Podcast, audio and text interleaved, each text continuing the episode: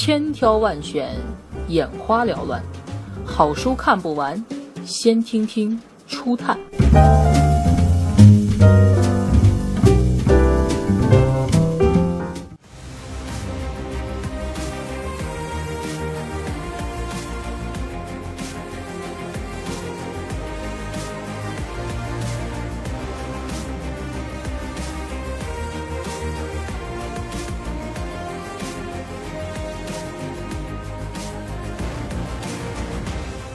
哪些是我们一生中耗时很多、很费力气的事情呢？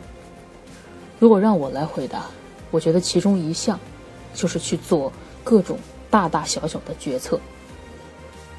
即便如此，我们依然常常陷入难以计数的偏见和非理性中，做出荒谬的判断。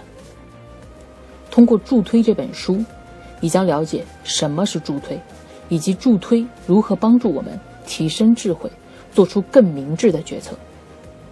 美国前总统奥巴马说：“这本书是他的枕边书。”这本书有两位作者，理查德·泰勒和卡斯·桑斯坦，一位是行为经济学界的大师，2017年诺贝尔经济学奖的得主；另一位是美国政府的政策制定人。他们基于深厚的理论与实践背景。建议政府应该用助推的手段帮助民众做出优加决策。